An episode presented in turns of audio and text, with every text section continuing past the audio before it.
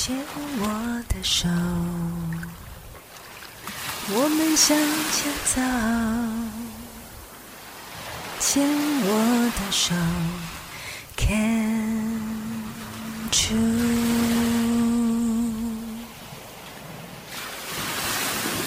牵我的手，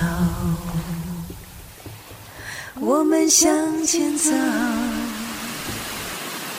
牵我的手。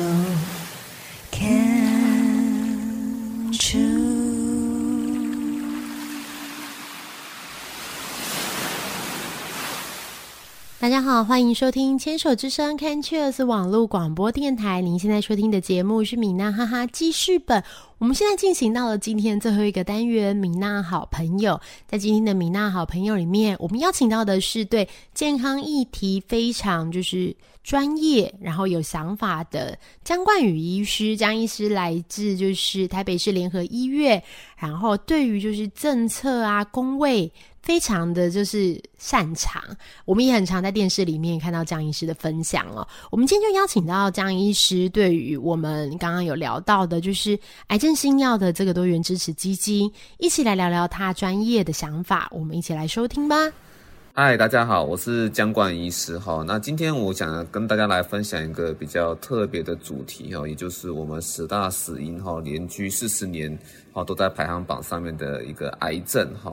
那在今天，在立法院研究大楼哈，其实有一个记者会，哈，它就是是各个癌症的协会还有病友社团哈，然后要求呃环卫的立委们来稍微讲一下，我们在求一个新制度，是在健保之外哈，为癌症朋友在争取药物的时候呢，有一个多元支持的基金哈，那并且有询问。主计处哈，看看能不能说有一部分的预算哈，然后来支应好这样的一个癌症朋友在争取哈国国外的那些专案药物的支出的时候哈，那有一部分的财务的支持啊，让你们不会说诶家人哈可能有癌症的时候哈，那同时还要在等待漫长的一个申请过程，因为这个是跟生命在赛跑啦哈，那也要面对哈一个蛮大的一个经济的门槛，因为动辄可能一个月就要花。呃，二十几万、三十几万，那因为它的成本呢，可能都是三百万、四百万等等，好的一个单一的疗疗程了哈。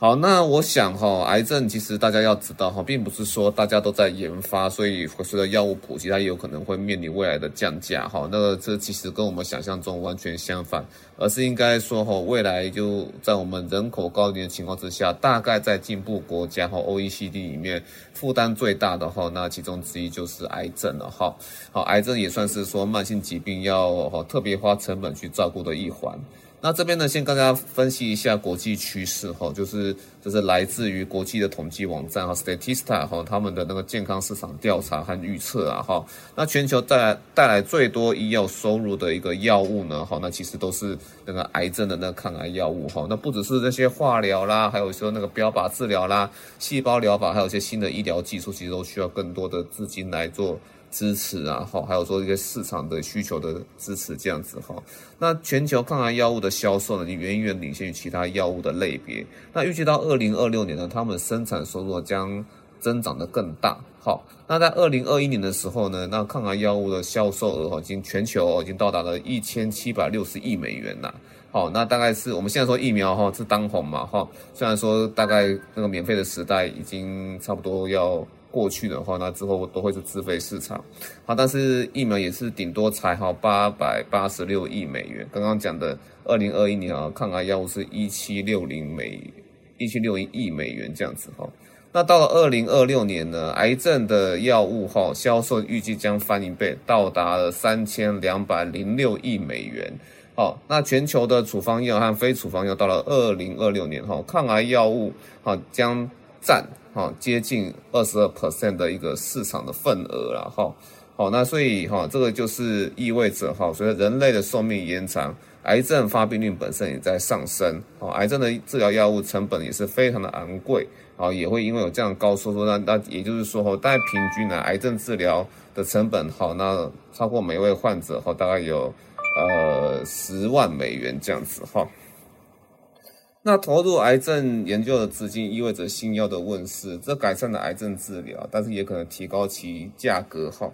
那我们来稍微看一下，说为什么这些药物哈都会这么的一个昂贵啊？哈，那许多药物在上市之后呢，依然会有高昂的支出。那尤其像抗癌药这类哈，基本上属于毒性比较高的药，上市后依法规或各国卫生主管的机关要求哈，尤其需要有很多其他啊必须临床试验哈和大规模的安全性追踪计划呢，这部分的支出啊是非常的大的哈。所以有时候涨价不一定是只有商业考量啊。那癌症药哈还有一些其他原因哈非常贵，主要是跟它的开发哈制成它未上市前的临床试验设计规模成本相关。好，那像口服的和针剂注射哈就差很多。而抗癌本身哈也是有非常多种很多元的一种给药方式啊哈。那所以在这些综合情况之下哈，所以我们未来哈，那如果要追求一个你得了癌症啊，你要好的一个生活品质，也同时要我们的病人的健康人权呐哈，因为其实得病也不是你愿意的嘛，那每个人可能因为自己的遗传或自己的工作环境哈，面对的风险可能都不太一样哈，所以说任何国家的健康制度啊，都要面对这个未来哈癌症的治疗成本会节节升高的一个事实啊，这攸关很多家庭。的一个呃品质啊，好，那与家人相处的时光，如果有癌症，那个是会差很多的哈。那所以也是面对这样的一个情况，那前阵子健保也有在讲那些缺药啦，好新药进不来啦，好像 二零一九年似乎有一个肺的那个非小细胞癌啊，哈，那有一个套 t a g r e s o 的一个抗癌药物一进来的时候，其实就有一定程度排挤到后来的一些健保的新药给付。所以其实大家要知道说哈，在健保这种专款专用的一个制度之下哈，因为我们因为政治因素嘛，没办法说去提升我们的健保费用哈。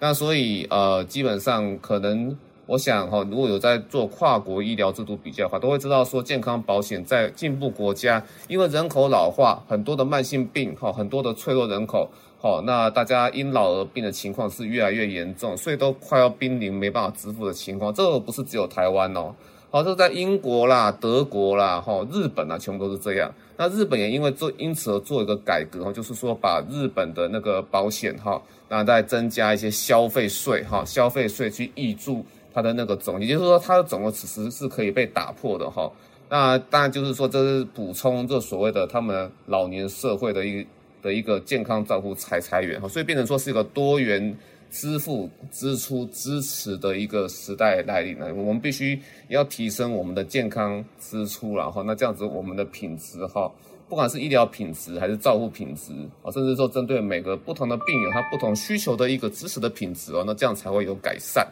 好，那所以我想哈，在我们这边哈，在台癌基金会哈，那年轻病友协会，还有很多其他的癌症基金会等等哈，都有提倡说，其实，在健保之外，应该要按照呃那个癌症哈防治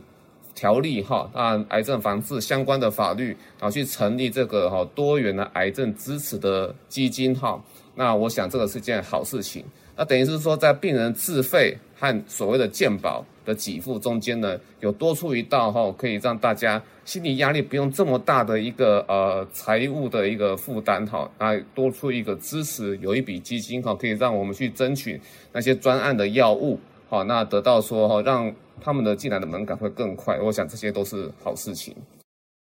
最后也是从这件事情呢来告诉各位哈，那其实我们对于健康品质的要求哈，在这个呃已开发国家、进步国家。啊，那人口高龄化，那等等的有多元疾病存在的一个社会，哈，那为了提升我们的健康支出，达到我们的品质，也要降低我们财务的负担，所以哈，多元支持、多元支付我们的健康支出的时代，哈，其实已经来了，哈，所以。我们的健保是有极限的，哈，那这个是大家必须要面对的一个事实。那除了说民众的自费，还有说我们的健康保险制度之外，哈，那中间要怎么样的一个裁员来挹注？然后我们的财政预算，好，那接下来会怎么样去做分配？那除了说我们的财务之外，那要思考说是不是有还有其他的民间基金的裁员一起来协助这一块，哈，那都都是我们之后要一起来探讨的。国家的未来的医疗健康照护制度的发展，好，那今天很高兴就分享到这边，谢谢各位。